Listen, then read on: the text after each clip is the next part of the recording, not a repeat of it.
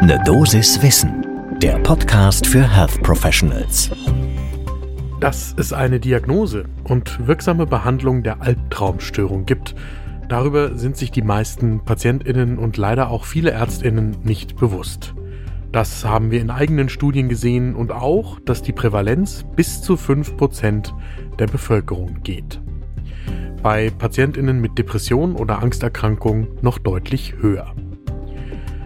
Das ist ein Zitat von Michael Schredel vom Zentralinstitut für seelische Gesundheit in Mannheim. Er leitet dort das Schlaflabor und ist Traumexperte. Und damit guten Morgen und willkommen zu Ne Dosis Wissen.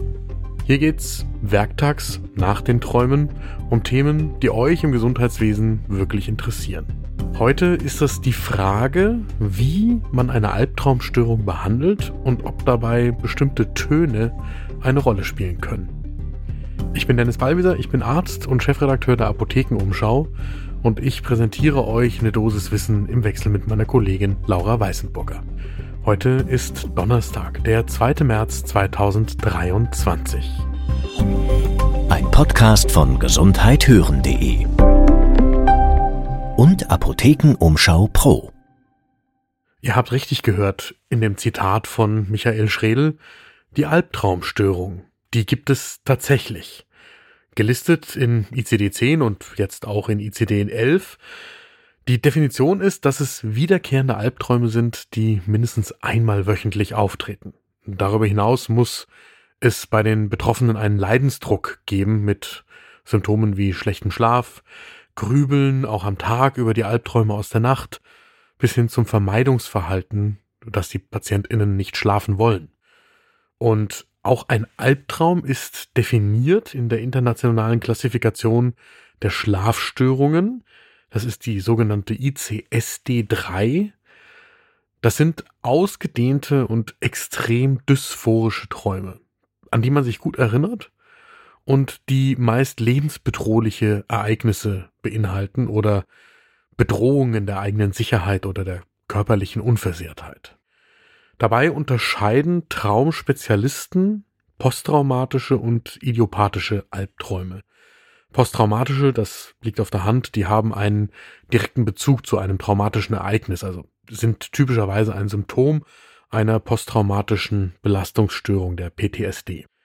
Die idiopathischen Albträume, wie immer bei den idiopathischen Störungen oder Erkrankungen, die sind nicht auf ein spezifisches Ereignis zurückzuführen. Die Äthiologie ist unklar. Man vermutet, dass Gene und Stress involviert sind und bestimmte Persönlichkeitsmerkmale wie Dünnhäutigkeit und Neurotizismus.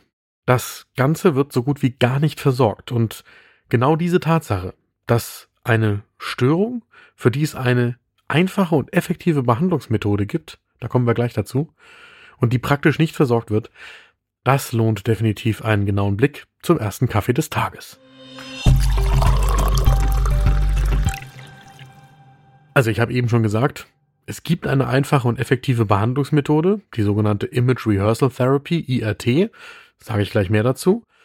Aber die meisten Betroffenen werden überhaupt nicht versorgt. Nur ein Bruchteil der Menschen, die unter Albträumen leiden, regelmäßig sucht überhaupt professionelle Hilfe. Und wenn, dann tritt nur bei 30 Prozent der Menschen, die Hilfe suchen, eine Besserung auf, weil sie falsch behandelt werden. Michael Schredel sagt dazu, dass in die Spezialsprechstunde des Zentralinstitut für Gesundheit zum Beispiel nur sehr selten überhaupt PatientInnen kommen. Bei anderen Erkrankungen würde man bei einer solchen Versorgungslage die Hände über dem Kopf zusammenschlagen. Aber das Wissen, dass es eine einfache und effektive Behandlungsmethode gibt, das sei einfach nicht weit verbreitet. Diese Image Rehearsal Therapy, IRT, das ist eine Vorstellungsübungstherapie, die vielfach in Studien getestet ist und tatsächlich effektiv gegen Albträume wirkt. Im ersten Schritt erzählen die PatientInnen ihre Albträume und setzen sich gemeinsam mit der Therapeutin damit auseinander. Da geht es also darum, das Vermeidungsverhalten gegenüber diesen Albträumen zu überwinden. Im zweiten Schritt wird der Albtraum dann umerzählt und umgedeutet. Man stellt sich also vor, wenn ich jetzt wieder in dieser unangenehmen, bedrohlichen Situation bin, was kann ich dann tun? Klassisches Beispiel ist, sagt Michael Schredel, der Verfolgungstraum. Da hat man gelernt, dass Weglaufen keine gute Strategie ist, weil man noch mehr Angst kriegt. Und dann stellt man sich vor, ich habe jetzt zwei starke Jungs hinter mir. Und mit deren Unterstützung drehe ich mich mal um und frage den Verfolger, was der von mir will. Diese Image Rehearsal Therapy, die funktioniert sogar telefonisch. Es gibt von Michael Schredel und KollegInnen am Zentralinstitut für seelische Gesundheit Studien mit 30 Teilnehmenden in zwei Gruppen, die dieses tägliche Training einmal für jeweils fünf bis zehn Minuten machen. Und dann sagt uns Michael Schredel nach acht Wochen eine deutliche Senkung der Albtraumtätigkeit bei etwa 80 Prozent der Teilnehmenden hatten. Und diese Therapie ist besonders bei den idiopathischen Albträumen das Mittel der Wahl. Also bei posttraumatischen Belastungsstörungen und Albträumen, die daraus folgen, ist die Lage nochmal ein bisschen anders. Da funktioniert diese IRT zwar auch, aber die muss dann psychotherapeutisch begleitet werden. Also man muss schon bei einer Psychotherapeutin oder einem Psychotherapeuten in Therapie sein und dann kann man die IRT zusätzlich machen. Und dann wirkt die auch gut. Bei idiopathischen Albtraumstörungen aber, da kann man diese IRT auch einfach so machen. Und damit jetzt zu einer neuen Studie, bei der es auch um Töne geht und die im vergangenen Jahr in Current Biology veröffentlicht worden ist. Wir verlinken das natürlich in den Show Notes. Diese Studie kommt von Schweizer NeurowissenschaftlerInnen um Sophie Schwarz von der Universität Genf. Die haben 36 PatientInnen genommen, die zwei bis drei Albträume wöchentlich hatten. Die alle haben sich bei der ersten IRT-Sitzung eine positive Fassung ihres Albtraums überlegt. Der einen Hälfte von diesen ProbandInnen wurde dann während der Imaginierungsübung ein bestimmter Ton vorgespielt. Diese Technik heißt gezielte Gedächtnisreaktivierung. Und die soll Erinnerungen im Schlaf stärken. In den folgenden zwei Wochen, in der Lernphase der positiven Fassung des Albtraums, wurde für mindestens fünf Minuten täglich diese positive Fassung geübt. Und beim Schlaf haben die Probanden dann ein Stirnband getragen, das die Schlafphasen ermittelt und im REM-Schlaf alle zehn Sekunden diesen Ton für die gezielte Gedächtnisreaktivierung abspielt. Das aber nur bei den PatientInnen, in der das Abspielen dieser gezielten Gedächtnisreaktivierung, also dieses Tons, auch aus der IRT-Sitzung bekannt war. Und dann wurde gemessen nach weiteren zwei Wochen, wie häufig die Albträume aufgetreten sind. Und das war in der Gruppe, die diesen Ton abgespielt bekommen hat, nur noch unter 0,2 Albträumen pro Woche und bei den PatientInnen aus der Kontrollgruppe nur noch ein Albtraum pro Woche. Nochmal zum Start hatten die 36 StudienteilnehmerInnen alle zwei bis drei Albträume wöchentlich. Und bei einer Nachkontrolle nach drei Monaten waren das dann immer noch deutlich weniger Albträume in der Gruppe, die den Ton vorgespielt bekommen hat, im Vergleich zur Vergleichsgruppe. Wir haben Michael Schredel gefragt, was er jetzt von dieser Studie hält.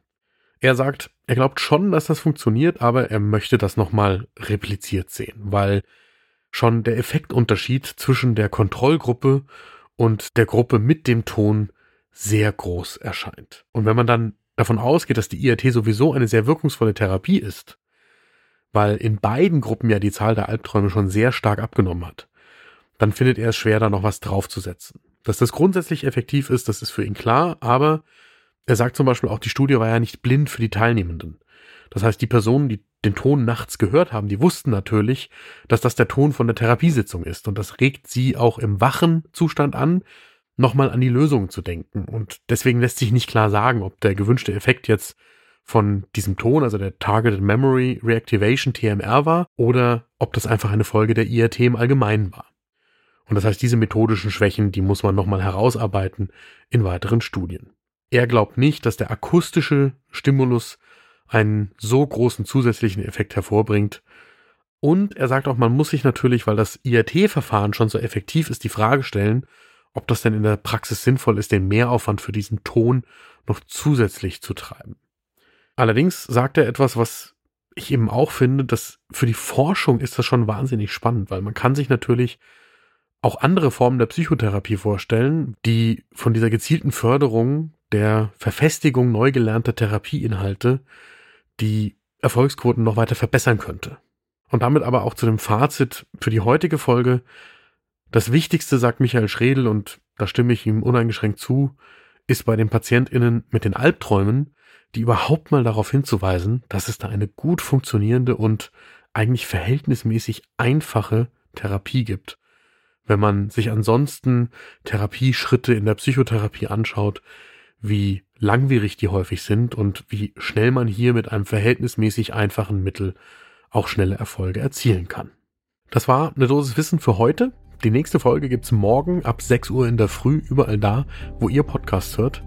Und wenn euch diese Folge gefallen hat, dann bewertet uns doch mit 5 Sternen bei Spotify oder Apple Podcasts. Das freut uns und andere finden diesen Podcast leichter. Ein Podcast von gesundheithören.de und Apothekenumschau Pro.